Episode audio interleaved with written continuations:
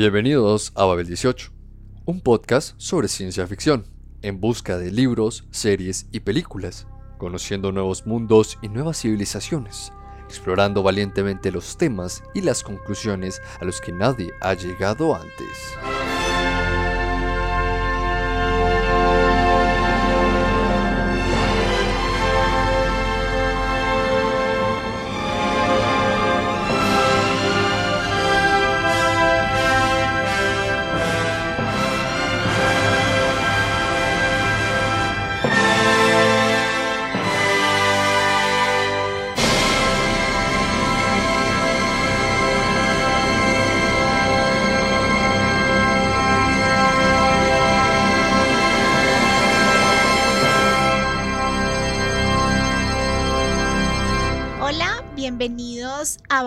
18.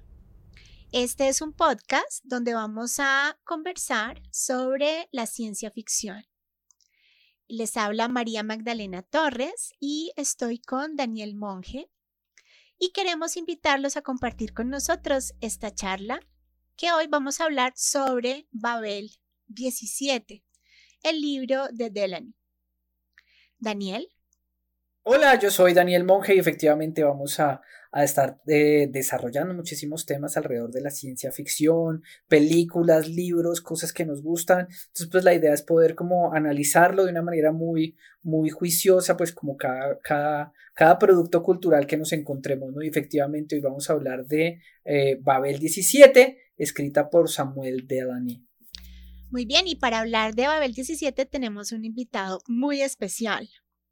Bueno, y quiero presentarles a un amigo personal de muchos años eh, que me ha acompañado en muchas de mis locuras, pero sobre todo en Ciencia Ficcionarios, que es un club de lectura de ciencia ficción que tenemos en Bogotá.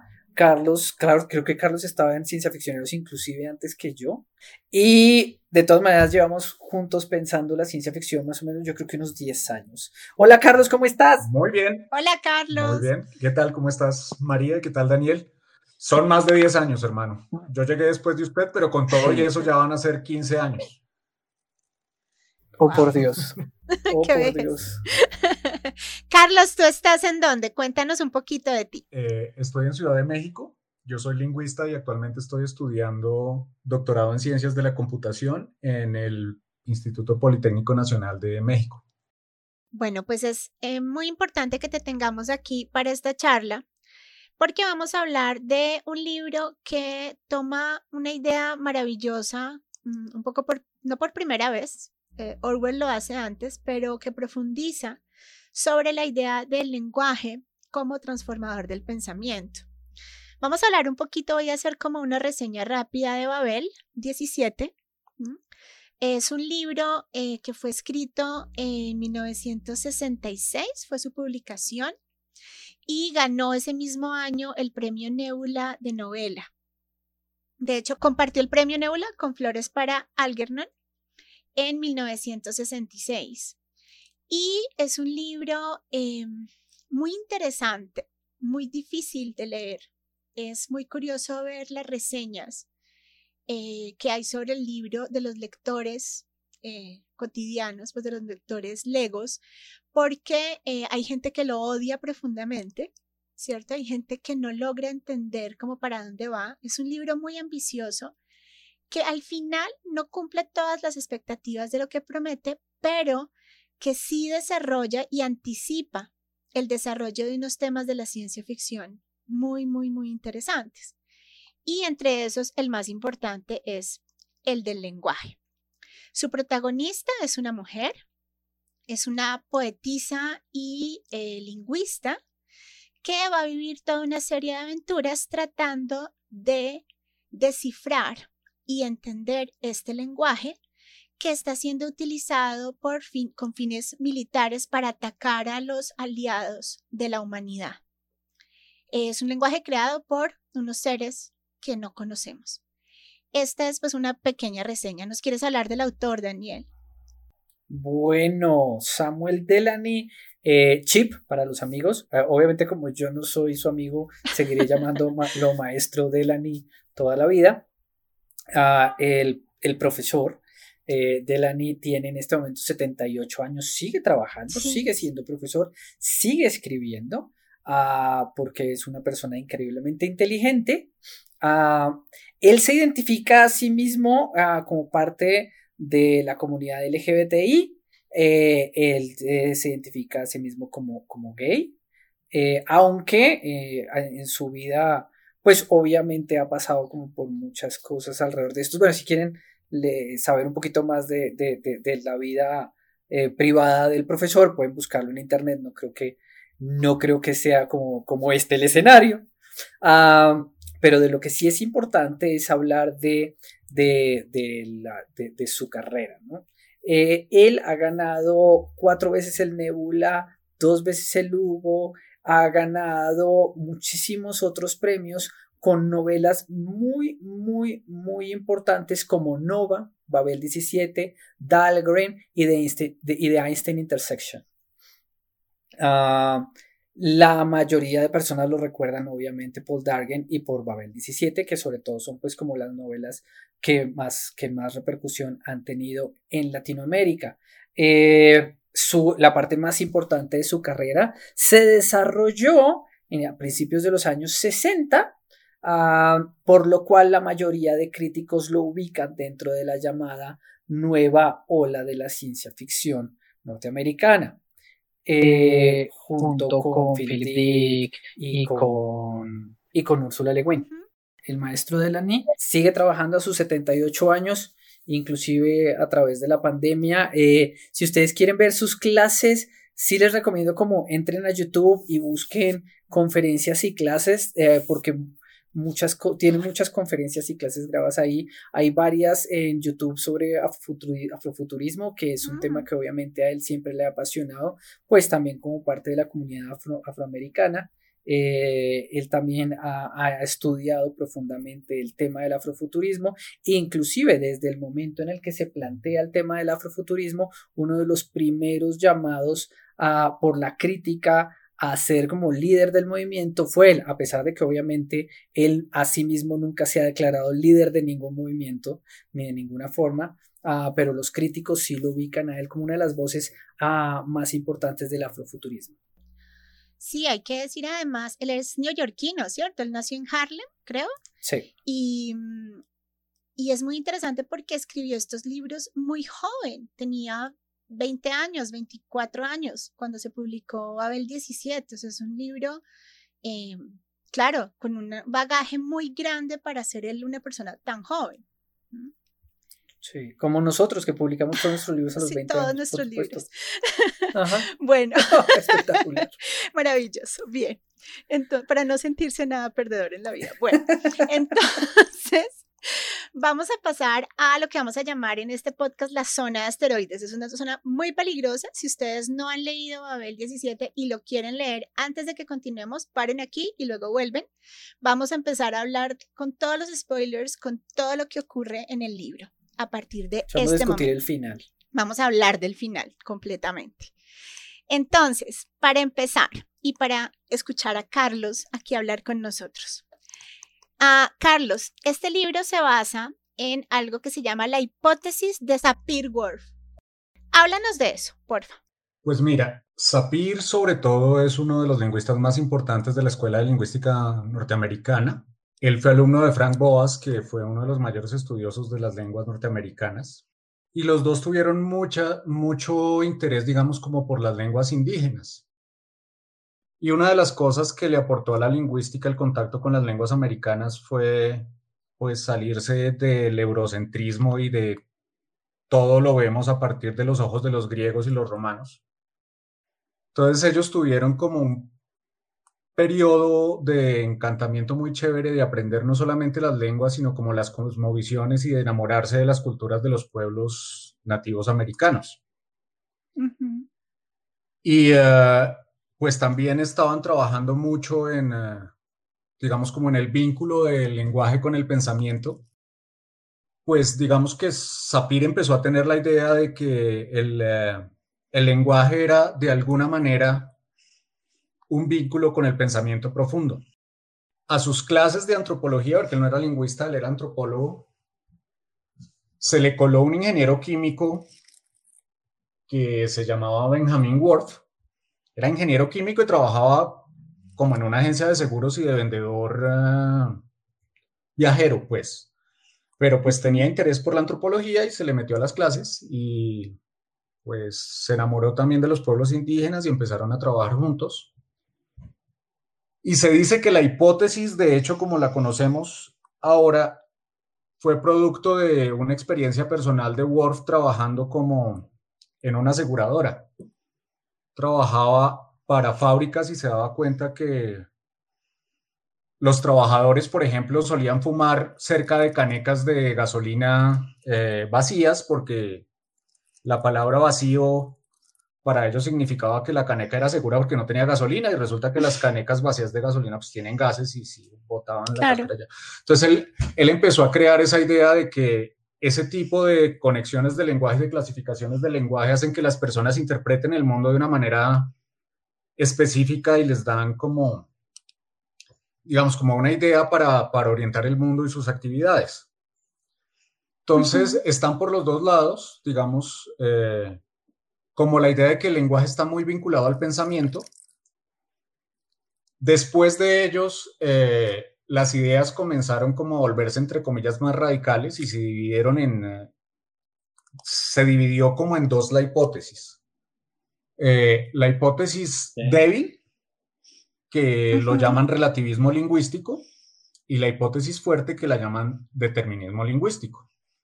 Y el determinismo lingüístico, o la hipótesis fuerte de Sapir-Whorf, dice que eh, las estructuras del lenguaje y las formas como un lenguaje estructura el mundo cambian, eh, digamos, determinan la percepción del mundo de sus hablantes. Y más o menos de eso es que esa es la onda que han cogido en, eh, en muchas novelas, no solamente en estas. Es por, por ejemplo, la idea de la neolengua de, de 1984. Y la otra es la, la, versión débil, que es la del relativismo, es que, pues efectivamente, como el lenguaje es el que te permite ordenar el mundo, entonces, no es que determine tu posición sobre el mundo, sino que refleja lo que tú estás entendiendo del mundo y de alguna manera también te ayuda a interpretarlo de una manera distinta. No sé si quedó claro. Sí, claro, no, muy claro, pero entonces esto sale eh, un poco antes de que el autor escriba Babel 17. Esta hipótesis es casi de los años 20. Ah, ok, llevaba ya mucho tiempo. sí, Edward Sapir eh, em, la, hipótesis dicha por Sapir es del 21 y creo que la modificación del Word, de Worf no, es como de los 30. digamos que la edad de oro de oro del, de la lingüística norteamericana son los años 20 y estos son de la edad de oro de la lingüística norteamericana. Bueno, ¿y tú cómo lo ves? Como lingüista, ¿tú qué piensas? Pienso que han sido los dos muy mal interpretados y que pues la ciencia ficción tiene todo el derecho de utilizarlos como quiera porque las ideas son ah, pues como muy eh, sugestivas. Pero, que, pero pienso que en muchos casos ha sido nocivo incluso para la ciencia. Casi siempre que hablo de ellos digo que, por ejemplo, hay ideas racistas negativas y positivas acerca del lenguaje que se basan en esa hipótesis. Todos hemos escuchado historias, por ejemplo, como que el alemán, que los hablantes de Alemania, el alemán es una lengua de filósofos porque el alemán es mejor para pensar y el griego era mejor para pensar y por eso los filósofos griegos y los filósofos alemanes son los duros. Em, y por ejemplo, al mismo Sapir-Whorf y al mismo Boas les pasó con las lenguas americanas, eh, que comienzan a idealizar también la lengua y la conexión de la naturaleza con los pueblos indígenas eh, sobre la base de que las lenguas, por ejemplo, eh, son aglutinantes y uno de los casos que más recuerdo, que es el ejemplo que casi siempre pongo, es que no sé en qué lengua americana, pero podemos imaginarnos que es una lengua ficticia ah, porque los datos han sido parecidos en muchas lenguas. Eh, que lluvia se diga lágrima de la madre tierra les parecía espectacular y les parecía una conexión brutal de, de los indígenas con, ah, con la naturaleza. Pero analizando el lenguaje ya digamos como a nivel no filosófico, sino a nivel lingüístico, entonces puede pasar que lo que pasa es que la lengua es aglutinante lágrima y gota de lluvia tienen la misma forma y la misma composición y el resto de la palabra puede decir sencillamente eh, de dónde caen, si de una cara o de una nube. Entonces, eh, digamos que como todo lo que se puede interpretar como místico desde un punto de vista de idealización de la cultura, a nivel lingüístico, pues es solamente que la lengua es aglutinante y está cogiendo las dos formas para construir su significado. Entonces, yo, yo pienso que la hipótesis es problemática, no absolutamente desechable, tiene muchas utilizaciones bonitas y muchas interpretaciones bonitas, pero, pero, pero pues toca tratarla con cuidado. Como hipótesis científica. Sí, como, hipótesis científica tiene cosas interesantes, sobre todo la versión, sobre todo la versión débil. La versión fuerte termina en muchos libros de verdad asumiéndose como una carmina, como que tú de verdad vas a, dices que está lloviendo y va a llover, eh, y, pues así no es. o que tú puedes, o que tú puedes, que creo que es el caso del libro spoiler, um, retirar la palabra o todo lo relacionado o todo lo relacionado con, con eh, el campo semántico del yo y entonces ya haces que las personas actúen bajo una tercera voluntad. Y pues, no sé si quieres que después pero vayamos poniendo ejemplos de a Sí, sí, pero pues es que me, me hace pensar, bueno, en este libro, eh, para entrar ya de lleno en los spoilers, pues lo que ocurre es que a medida que esta mujer empieza a comprender el lenguaje, empieza a cambiar su forma de pensar, de relacionarse con el mundo, incluso sus facultades físicas se alteran. ¿No es cierto? Y hay como una mirada sobre el tiempo, se puede ralentizar el tiempo, en fin. O sea, el lenguaje transforma su cerebro, pero también transforma como la física de su entorno, ¿no? Como que ella, a través del lenguaje eh, que ha asumido, que ha aprendido, ha aprendido también a relacionarse con el mundo físicamente de otra manera, ¿no?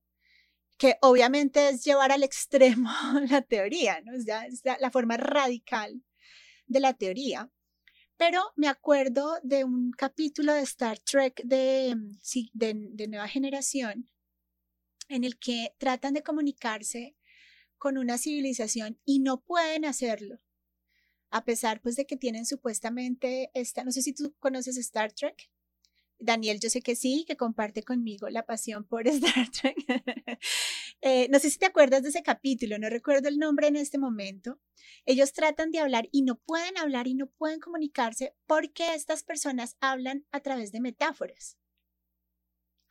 Entonces ellos, todo lo que dicen es una alusión metafórica a una leyenda de su mundo, entonces es imposible encontrar la traducción, ¿no? Entonces, ¿hasta qué punto realmente la forma en que, en que, en que hablamos sí cambia la percepción del mundo que tenemos.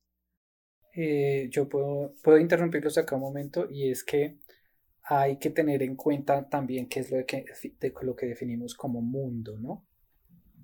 Ah, y es muy importante de tomar relativizar eh, tanto en el capítulo de Star Trek como dentro de Babel 17 la existencia de estas formas de comunicación, porque son formas de comunicación imaginarias en mundos ficcionales, ah, pero como siempre, eh, toda la literatura, sobre todo la de ciencia ficción, está, está de manera metafórica eh, refiriéndose a cosas que existen en el mundo real. Eh, Babel 17 es una obra que entre muchos temas uh, trata sobre los cambios sociales. ¿no? Hay un personaje que es muy importante que lo vamos a llamar el funcionario. Y el funcionario ah, se va a ver, el, funcionario representa a los conservadores dentro del, como a la personas, como a la clase media conservadora norteamericana dentro del libro. Son como, el, tú dices, el de aduanas, ¿cierto? El aduanero. El, funcionario, de aduanas, sí. Sí.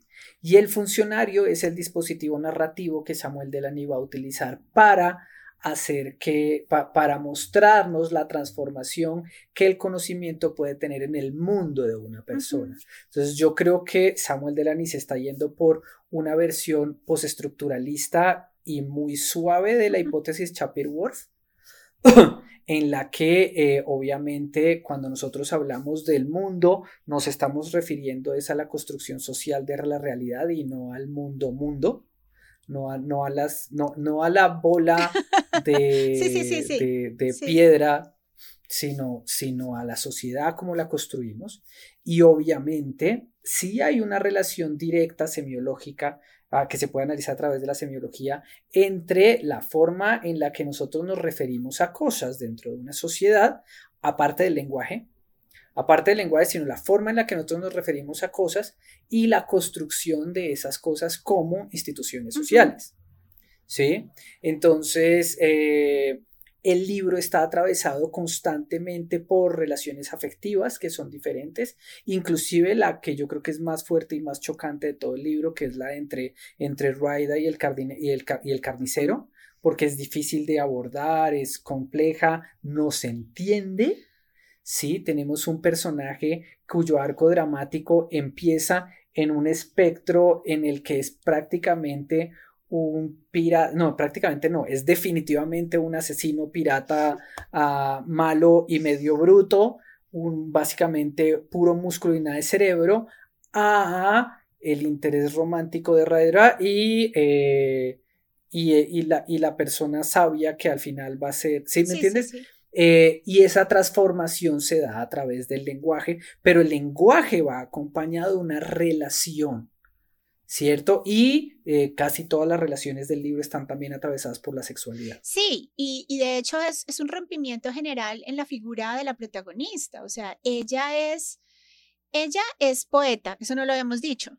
Eso también implica una, una, forma de asumir el lenguaje de una manera distinta, ¿cierto? No es, no es simplemente ensayista, no es simplemente escritora, no es simplemente una persona que habla o escribe, es poeta y por lo tanto también tiene una relación con el lenguaje a partir de, imágenes y de sensaciones y de otras cosas que de alguna manera eh, pasan como la medición del lenguaje, ¿no? O lo matemático del lenguaje se sobrepasa un poco ahí. Se entra como en lo místico del lenguaje. Y, y yo siento que también el hecho de que sea ella, ella ha tenido una relación de esa triada, esa relación o poliamorosa, ¿no? Eh, en la que hay tres personas interactuando amorosamente, que me parece muy bello, además, como lo describen en el libro, es muy, muy bonito.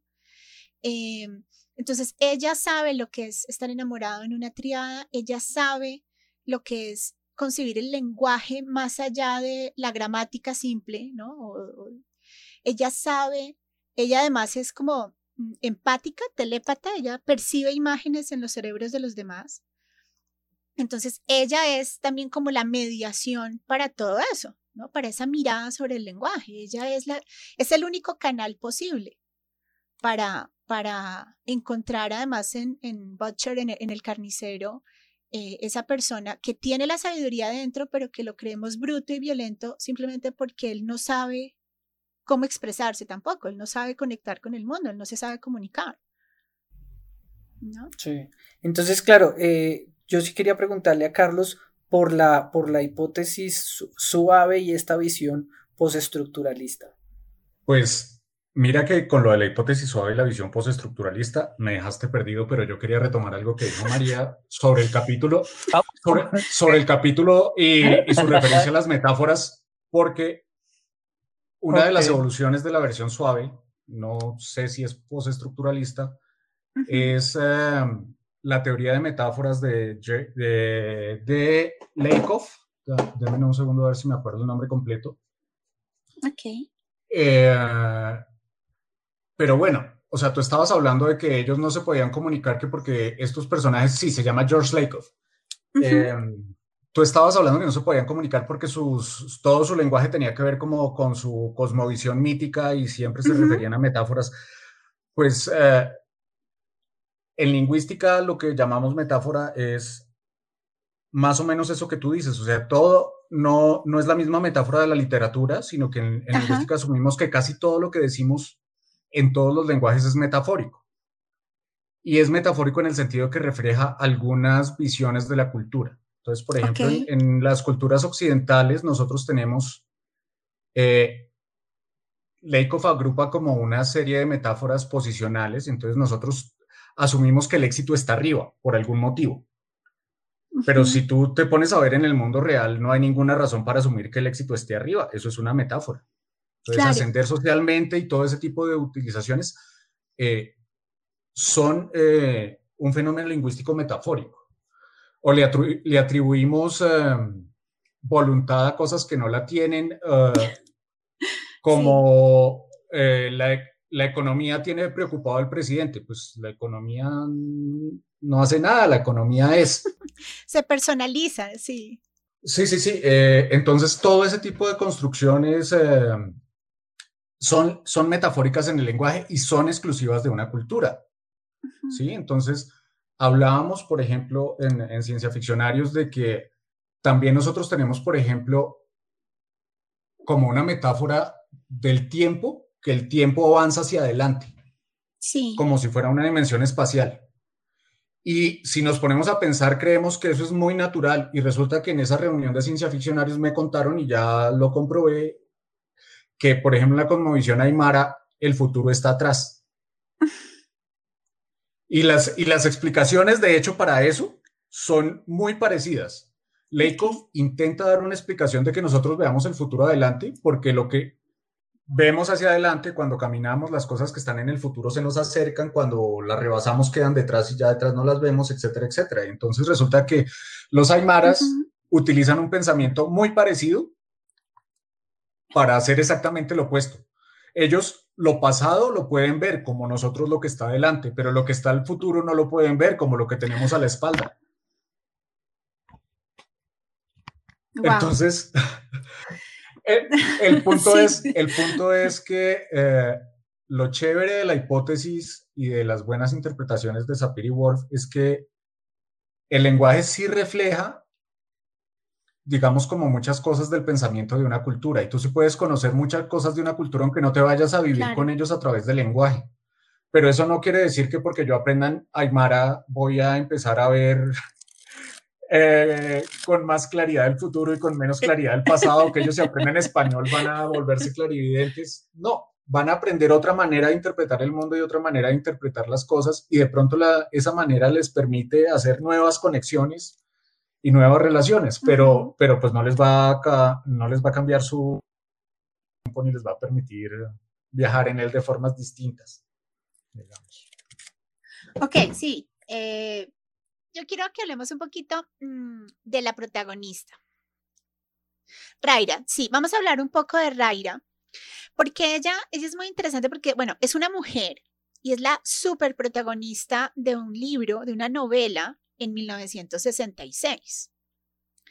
Entonces, pues esto es interesante, o sea, ahí se está rompiendo, yo siento que, que de la, em, eh, Delaney, no sé pronunciarlo bien, Delaney está rompiendo con un montón de cosas. O sea, es una novela que rompe con muchísimas cosas. Entonces, por ejemplo, el hecho de que la protagonista sea mujer y la mirada que se hace, aunque sigue siendo mm, machista en ciertas cosas, ¿no? Porque ella es preciosa, ella es maravillosa, ella tiene el tutor que es un hombre, pero finalmente ella va a ser la guía y la que va a descifrar todas las cosas. Entonces, digamos que es interesante.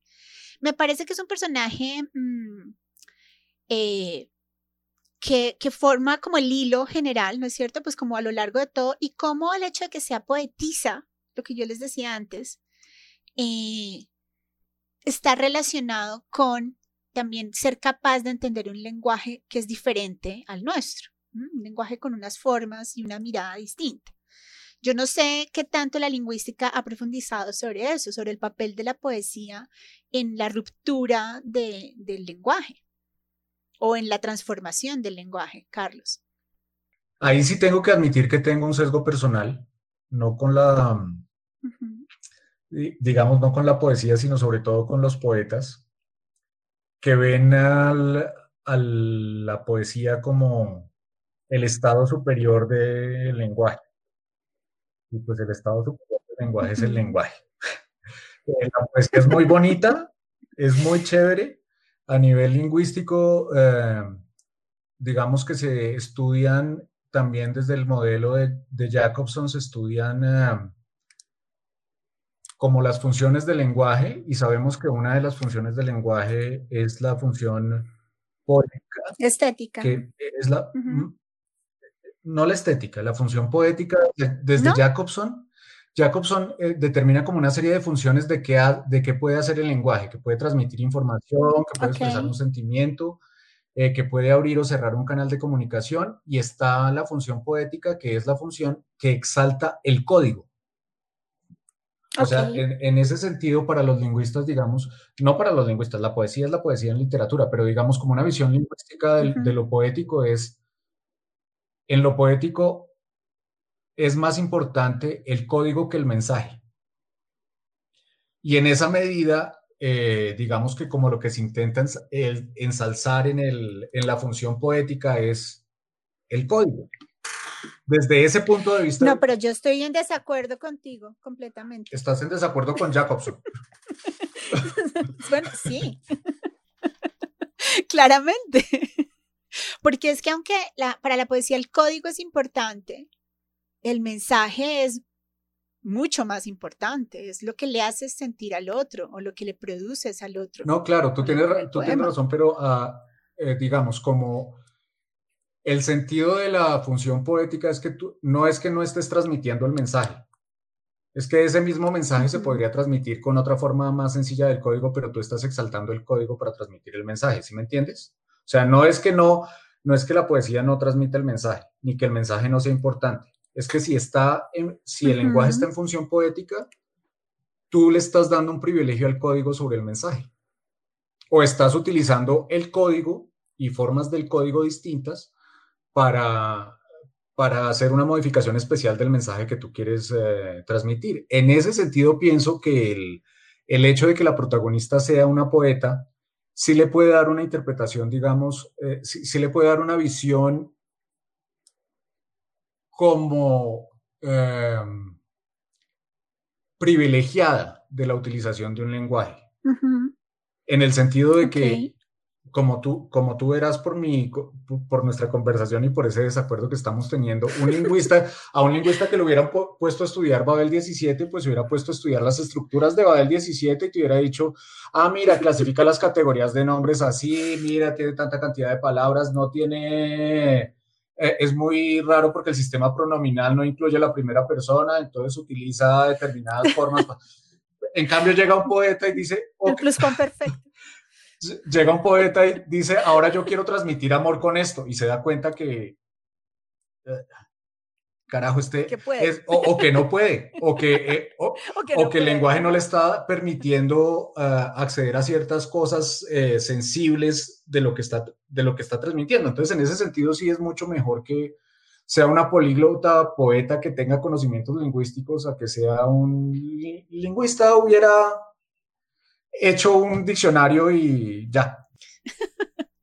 Claro, y ella se sumerge en ese lenguaje, ¿no? Y, eh, adquiere.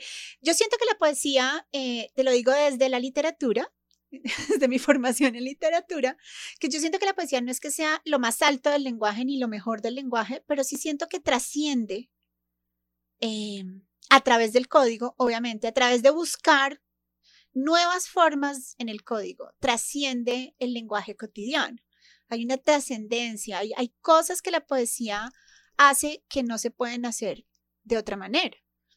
Es la sensación que yo tengo y pues es mi experiencia poética, pues no, escribiendo porque yo no escribo poesía, pero sí leyéndola. Creo que, que eso es, pues, es interesante. Eh, como eh, el autor, que de hecho estaba, encontré que la figura de la protagonista se basa en su esposa. Él estuvo casado con una mujer que se llamaba Marlene Hacker y ella era poeta. Y eh, de hecho, los cinco poemas que hay en, la, en el libro son de ella, son fragmentos de poemas de ella. Que hay gente que dice que son muy malos, otros que dice que son buenísimos. No, pues, es decir, la poesía tiene esa cualidad de, subjetividad. Pero es muy interesante em, porque ella trasciende eh, la estructura, como tú decías, el análisis estructural para meterse en, la emocionalidad del lenguaje y en, no sé, como que se sumerge en ese lenguaje, ¿no? En Babel. Ella logra sumergirse y entender a, Butcher y entender mm, un poco cómo funciona este lenguaje.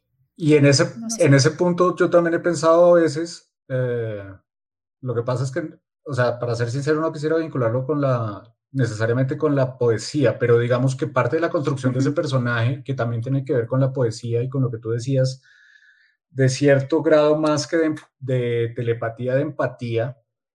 Estoy recordando una escena, ahorita Daniel me la recuerda mejor, eh, si sigue por ahí, o tú, que es la escena con el, que es la escena con el pájaro. Y es... Eh, sí, sí, sí. Y es, eh, yo recuerdo que esa escena con el pájaro me, me produjo una experiencia estética bastante em, como productiva. ¿Sobrecogedora? Ok. Sobrecogedora y productiva. Al mismo tiempo, ah, llegó a mis manos el cuadro de una amiga y empecé a pensar una serie de cosas y tiene que ver, digamos, como con tu interpretación de la poética y como con lo que yo interpreto que es la parte que más puedo resaltar y que más recuerdo con cariño de ese libro. Y es que eh, por un lado, el lenguaje sí es nuestra herramienta, digamos, como empática básica. O sea, es la única manera que tenemos para, comunicar y conectarnos con otros. Y de alguna manera hay personas eh, que son más capaces de conectarse a través de otras cosas que a través del lenguaje. Y aquí está el punto que creo que tenía que ver con el problema que ella tenía mental y es que una de las hipótesis de, cómo nació el lenguaje es que hay un grupo de neuronas en el cerebro, yo no recuerdo cómo las llaman, creo que son empáticas, que nos permite identificar las, sensaciones que tiene el otro, inclusive...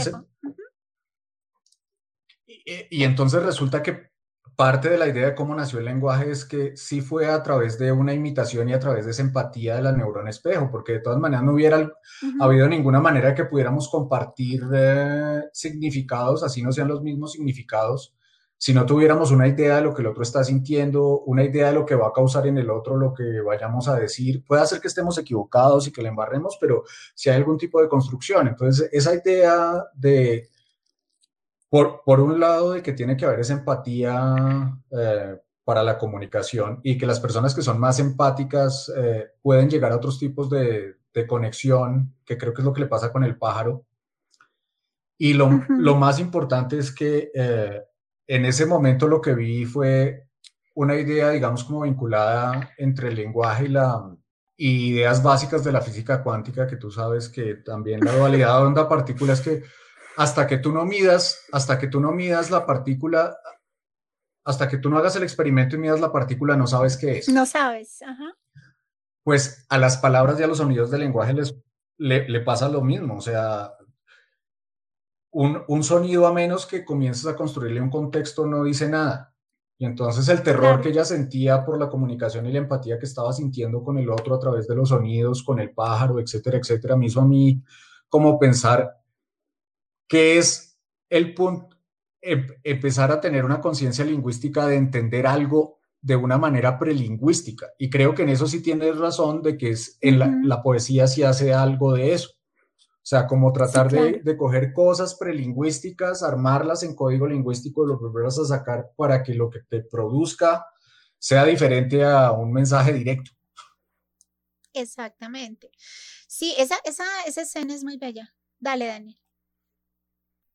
Yo, yo inclusive me atrevería, yo inclusive me atrevería a sacar el mensaje de la poesía, ¿no? Hay que pensar de todas en todas las personas que durante el siglo XX estuvieron analizando todo este problema de la poesía y, trataron de justamente excluir la idea de una transmisión directa de conocimiento, como si la poesía tuviera un código y como si todos percibiéramos lo mismo a través de la poesía, ¿no? Y no sé si a ustedes les pasa, pero de vez en cuando uno tiene amigos que de verdad les gusta la poesía. Como yo, sí, yo. Y de verdad, de verdad. Y se emocionan, y lloran, y sienten, y viven. Ah, súper cool, ¿cierto? Y otras personas que, no, que simplemente no, ¿cierto? Que no logran, eh, que no logran extraer de la poesía, eh, la, imagen, ¿cierto? Eh, es justamente como el problema que yo tengo con Raidra Wong es justamente ese, ¿cierto? Porque eh, se supone en la, en, la trama del libro que ella está haciendo trampa, básicamente, ¿cierto? Que sus capacidades telepáticas ah, le, permiten, le permiten hacer trampa para escribir esta poesía que todo el mundo entiende. y ese es un problema que los grandes poetas nunca tienen, porque los grandes poetas saben que no se trata nunca de decir o escribir lo que va a afectar al otro, ¿cierto? No, la poesía no es un problema de transmisión, es un problema de creación, ¿cierto? y justamente los mejores poetas no son los seres humanos más empáticos. Porque ¿para qué? Si la empatía no tiene absolutamente nada que ver con la poesía, nada que ver con la literatura, en realidad nada que ver con ninguna forma artística, ¿cierto? La empatía sirve cuando yo estoy tratando de comunicarme directamente con una persona para, para, para entenderlo a él o a ella. Pero cuando yo estoy tratando de contarles a todos lo que está pasando en mi corazón, eso requiere cero empatía. ¿sí? Pero esto aparece en el libro, esto aparece en el libro para poder justificar que ella entiende los lenguajes en dos segundos. Sí. Sí, eso se entiende, o sea, es un dispositivo. No, pero ella lo que hace es percibir lo que la gente siente. Entonces, claro, la poesía es exitosa. Fíjate que, ¿cuáles son los poetas más exitosos? Los poetas populares, por decirlo de alguna manera. Entonces hablamos de Benedetti o hablamos de Jairo Aníbal Niño, ¿no? sin demeritar el trabajo de ellos, pues son poetas que son populares y son muy populares porque de alguna manera representan cosas que muchas personas hemos sentido en algún momento de la vida. Entonces, eh, hemos querido conquistar a alguien amado, hemos sentido ciertas cosas y ellos, y eso es lo que hace ella. Ella lo que hace es, como ella es empática, digamos, la trampa que hace es que ya ve esas imágenes o esas emociones en las personas y las pone en palabras. Entonces la gente se va a identificar con eso. La Armanda Manzanera Intergaláctica. La Armanda Manzanera Intergaláctica, total, exactamente. Entonces, no necesariamente su poesía tenía que ser muy buena a nivel a nivel metalingüístico y a nivel eh, de código y a nivel de buscar imágenes súper profundas, de pronto no, no sabemos muy bien, ¿no? Es una poesía muy rara la que aparece en el libro, entonces no, hay mucha claridad. Pero en realidad, eh, sí yo siento que ella en ese sentido sí hace trampa. Ella hace trampa porque ella le está diciendo a la gente o le está mostrando a la gente lo que la gente está sintiendo. Entonces, creo que esa es la trampa que ella hace. Claro, un buen poeta es aquel que te hace sentir cosas. Es más, el buen poeta me hace sentir a mí algo y a ti una cosa completamente distinta y no importa, ¿no? Porque precisamente ese es el juego del lenguaje simbólico. No, es, viene de ahí. Pero esa es la trampa de ella, creo yo. Y claro, para, para hablar de su relación con el lenguaje, tendría que ser de esa manera. Eh, hablemos, a mí me parece un poco que ella se vuelve, a mí me molesta es que ella sea tan buena en todo. A mí me molesta que ella es preciosa, inteligente, divina, maravillosa, sabe navegar, sabe escoger a los navegantes, eh, lo ha vivido todo, lo sabe todo, o sea, hey, ¿no? Como que se me vuelve como una y tiene 26 años, habla no sé cuántos idiomas, es lingüista, es la poeta más amada de toda la galaxia. A ver, o sea, como que, hey, ¿no? Me parece en ese sentido. Y, el tipo del que ella se enamora se vuelve inmediatamente el más guapo. Ah, no, total. sí, sí, sí, sí. No, no, no. Y el más sabio, y es el más divino, ¿no? Después ¿Cómo, se llaman esos personajes femeninos? Eh, como arquetipos, como arquetípico. Eh, no, no, no, no, eh, no los arquetipos. Eh, los personajes femeninos ultrapoderosos se llaman Mary James. ¿Cómo se llaman? No, no sé. Es que les, les, tienen, les tienen ahora, por ejemplo, un nombre específico a ese tipo de personajes para clasificarlos, por ejemplo, en películas y en ciencia ficción para quejarse de, de los estereotipos femeninos que están imponiendo ahora. Entonces, por ejemplo, eh, es una niña Jedi que no ha tenido ninguna preparación, pero vence a Darth Vader en ah, la primera película, etcétera, etcétera. Sí, Sí, total. se llaman personajes totales, ¿no? En literatura. Es un personaje total. O sea, lo puede todo, lo sabe todo, es maravillosa. Su única habilidad es que era como, uh, ¿cómo se dice? Cuando era joven era um, autista. Entonces, digamos que es lo único como donde la tuvieron que ayudar. Su única habilidad es que es demasiado empática y demasiado buena para sí misma. Sí, no, pero mm, no sé, es como que, bueno, eso, es una cosa que me, me molesta un poco.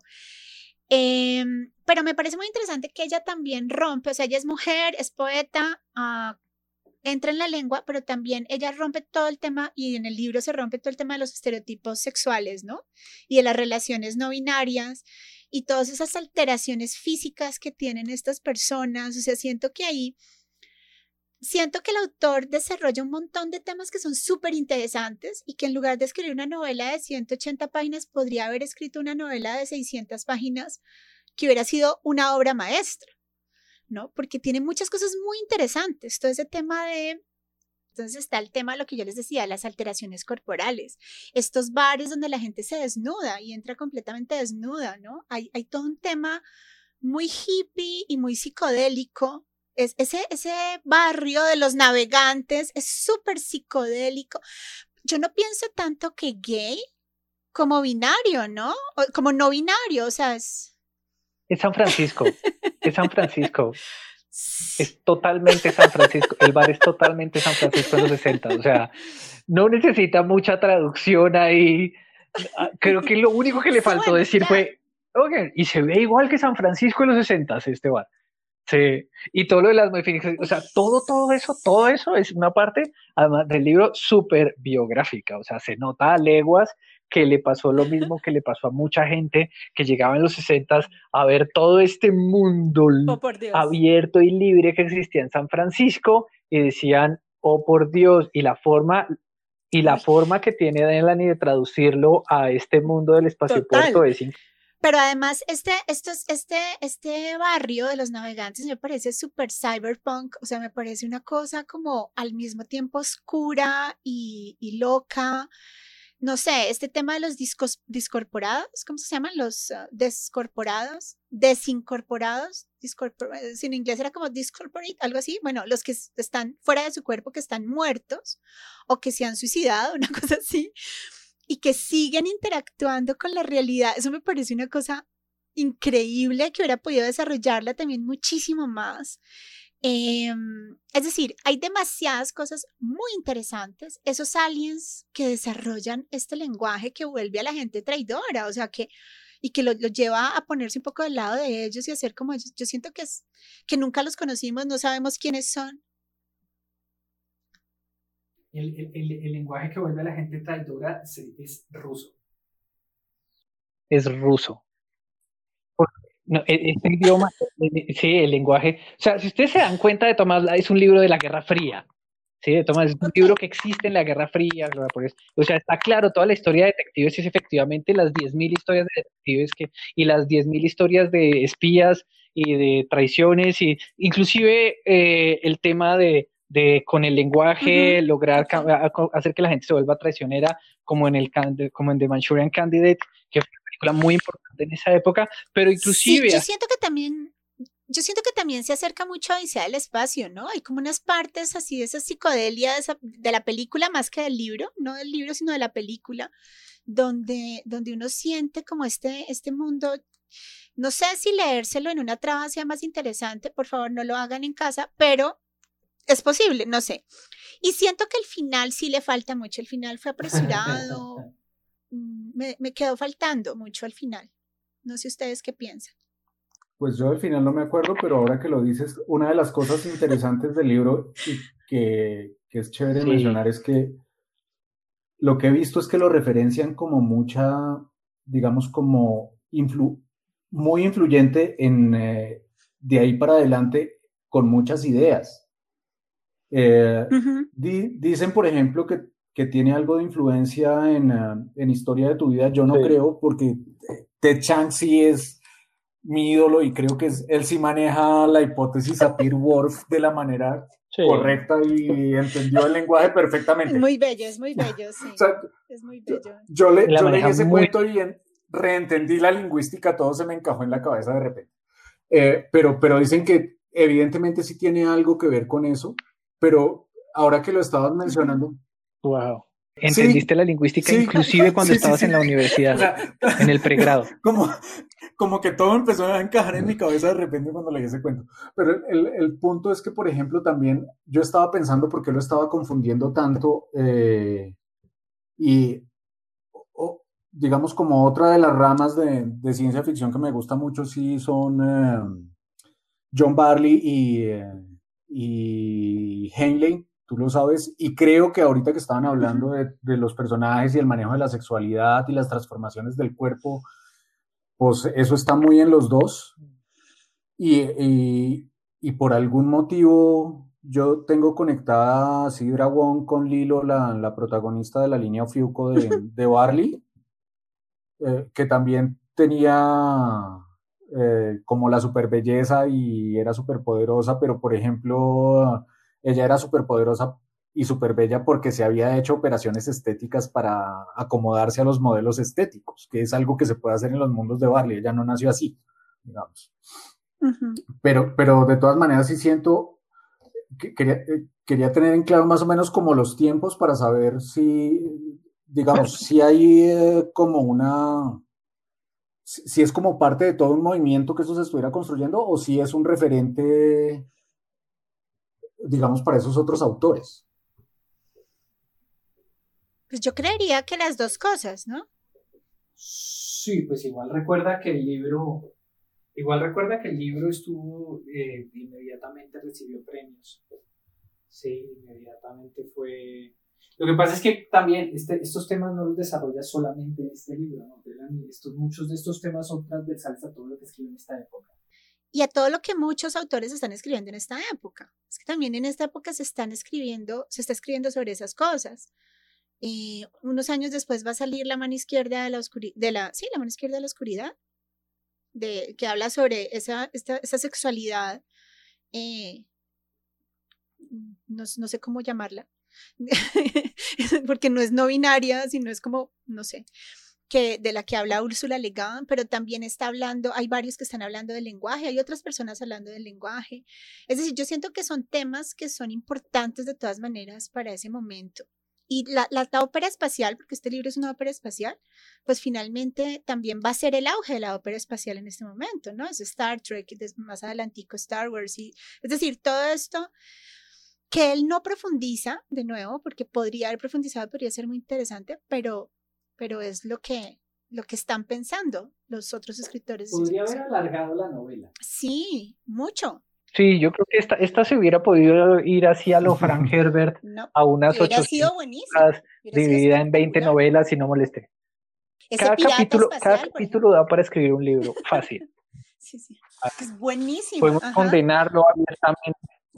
Pues, sí, la parte de los piratas espaciales es de, de, todas maneras, sí. Claro, Son piratas espaciales, ¿no? O sea, sigue siendo LGBTI todo el berriondo libro. Claro. O sea, este es. Sí. De todas maneras, las otras obras que, que, que, trabajan la sexualidad. No, sí, pero. No son tan, tan de la época. ¿Se me entiende? Están de ese momento de descubrimiento, de libertad. Sí, toda esta, toda esta época, que todas estas cosas nuevas que estaban pudiéndose hablar por primera vez en, en, Occidente, por lo menos. Pero extranjero en tierra extraña de Henley, ¿no es de esa época? Yo creo que sí. Y ahí habla de la libertad sexual, o sea, ahí se va con toda al tema de la sexualidad. claro, pero no, no está. Es que sí hay una cosa muy importante en Babel 17 y es que sí uno puede en cada uno de los escenarios que, que plantea trazar directamente a qué escenario norteamericano de la costa este está hablando en ese momento. Sí, o sea, sí es, sí es muy claro, sí es muy claro y sí es muy evidente. O sea, casi que si uno hubiera vivido en esa época, uno sabría el nombre de, del bar, del barco, de, ¿sí me entiendes? Todo eso está ahí. Sí, efectivamente, efectivamente, este libro, a pesar de ser una space opera, está hablando de lugares muy gringos, muy reales. A todo, todo, todo, eh, todo lo que está pues en el libro está hablando de una situación particular que se puede vivir y conocer. Que no es lo que pasa con Haley, no es lo que pasa con Usar de Wayne. Sí, sí, es cierto, tienes razón. Sí, ellos, eh, sobre todo por, porque pues Haley y Lewin tienen la condición de extranjeros en, esta, en este territorio. En cambio de la NI es, eh, no solamente es local, sino dentro de los locales es el discriminado. sí, sí. ¿Se entiendes? Él es, él es la minoría dentro de la minoría. Sí, entonces claro, él, él, sí, él sí está aprendiendo que, que, se puede hablar de ciertos temas, que existen realmente, los está poniendo en el libro. Sí, los está haciendo visibles, ¿no? También, que es muy importante. Yo siento que, que es muy importante por eso, y es un libro que, que de todas maneras puede no ser la, mayor obra maestra de la ciencia ficción, pero sí siento que es un libro fundamental para la ciencia ficción. Lo siento de esa forma. Sí, todos los premios que tiene súper bien merecidos, de verdad, Leandro. Yo sé que parece que a veces decimos que, el libro es raro, pero también hay que entender que la literatura ha avanzado mucho en los 50 años que han pasado. Claro. Desde que se escribió este libro. Entonces, como la literatura ha cambiado, nosotros también, los mismos clichés de la ciencia ficción han cambiado y con todos esos clichés nosotros podemos construir hoy en día narraciones súper diferentes y súper extrañas, ¿cierto? Que no, que, que no tienen que poner, que no tienen que caer en esas estructuras que además todo el mundo ha copiado. Entonces, hoy en día a nadie se le ocurriría gastarse las primeras 60 páginas del libro reclutando al equipo, ¿cierto? Porque eso hoy en día está... Pero en los 60 eso era novedoso. Nadie nunca había dedicado 60 hojas a reclutar, salvo Dumas. Pero a excepción de Dumas, nadie nunca había dedicado 60 hojas a reclutar. Bueno, Dumas dedicó 800, ok, pero bueno, y Verne también lo había hecho. Ay, ya no digo. Eh, ¿Se demora cuántos capítulos reclutando a su, a su tripulación? La última de Star Trek. Eh, todavía se puede. Sí, efectivamente, todavía se puede. Exacto. No importa si Verne lo hizo. sí, sí, Bueno, entonces mm, vamos a cerrar y antes de cerrar yo quisiera que definiéramos mm, el libro, como que le demos una definición en dos palabras. ¿Cómo lo defines tú, Carlos? Entretenido, interesante. ok, muy bien. Daniel. Eh, sí, yo, yo, yo creo que es un libro supremamente Interesante que la propuesta realmente eh, para la época en la que fue escrita era muy novedosa y que hay muchísimas cosas que podemos aprender de leer este libro.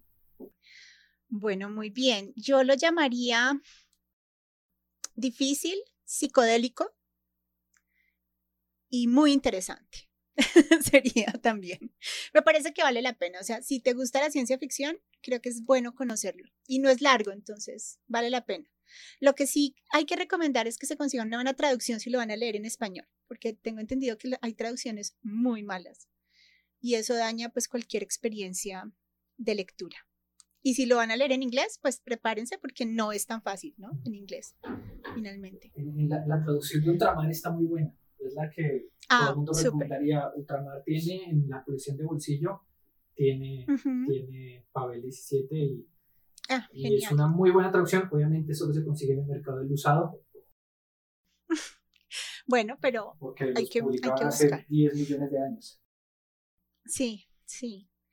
Eh, bueno, y entonces, eh, Carlos, cuéntanos dónde te podemos contactar si queremos hablar contigo. Pues yo básicamente solo manejo una red social. Eh, soy de, de ese tipo de primera generación de millennials. Solo tengo Facebook. Ok. ¿Y cómo te encontramos? Como Carlos Rodríguez, que van a encontrar muy poquitos. no, les, les, puedo dar mi correo electrónico. Eh, mi correo electrónico es amnet04 arroba gmail.com. Buenísimo. Tenía que, tenía que nombrar su correo electrónico en Babel 17. Tiene que usar Babel 17 para nombrarlo. Daniel, ¿y a ti dónde te pueden encontrar? ¿Dónde te podemos encontrar? yo sí no soy millennial, yo soy generación X, entonces mi relación con las redes sociales es diferente. Tengo Instagram, arroba Daniel Monge, tengo Twitter, arroba Daniel Monge, tengo Facebook, uh, de Monge, eh, tengo TikTok, pero no se los voy a dar porque qué oso. No, ¿en serio? ya no te conozco. Y, y, pues también en YouTube, en YouTube tengo mi canal Estereoscopio. Eh, Estereoscopio es un super canal que también se dedica a hablar de ciencia ficción. Buenísimo. Muy bien. Y a mí me pueden encontrar en Twitter, arroba magatorres, me pueden encontrar en, en Instagram, arroba magagatitos. Y mm, no más, no tengo, no tengo Facebook. Em, pero también si quieren hacer, no, ni TikTok, por favor, no. Yo soy como guayaba, entonces no, no llego a eso.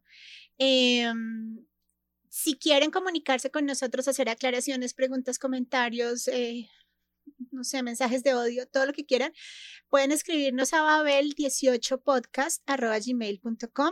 También pueden em, encontrarnos en Twitter como Babel18 y en Instagram como arroba Babel18 raya al piso podcast. Entonces, eh, gracias por escucharnos. Gracias, Carlos. Gracias, Daniel. Y nos vemos pronto. Hasta luego, chao.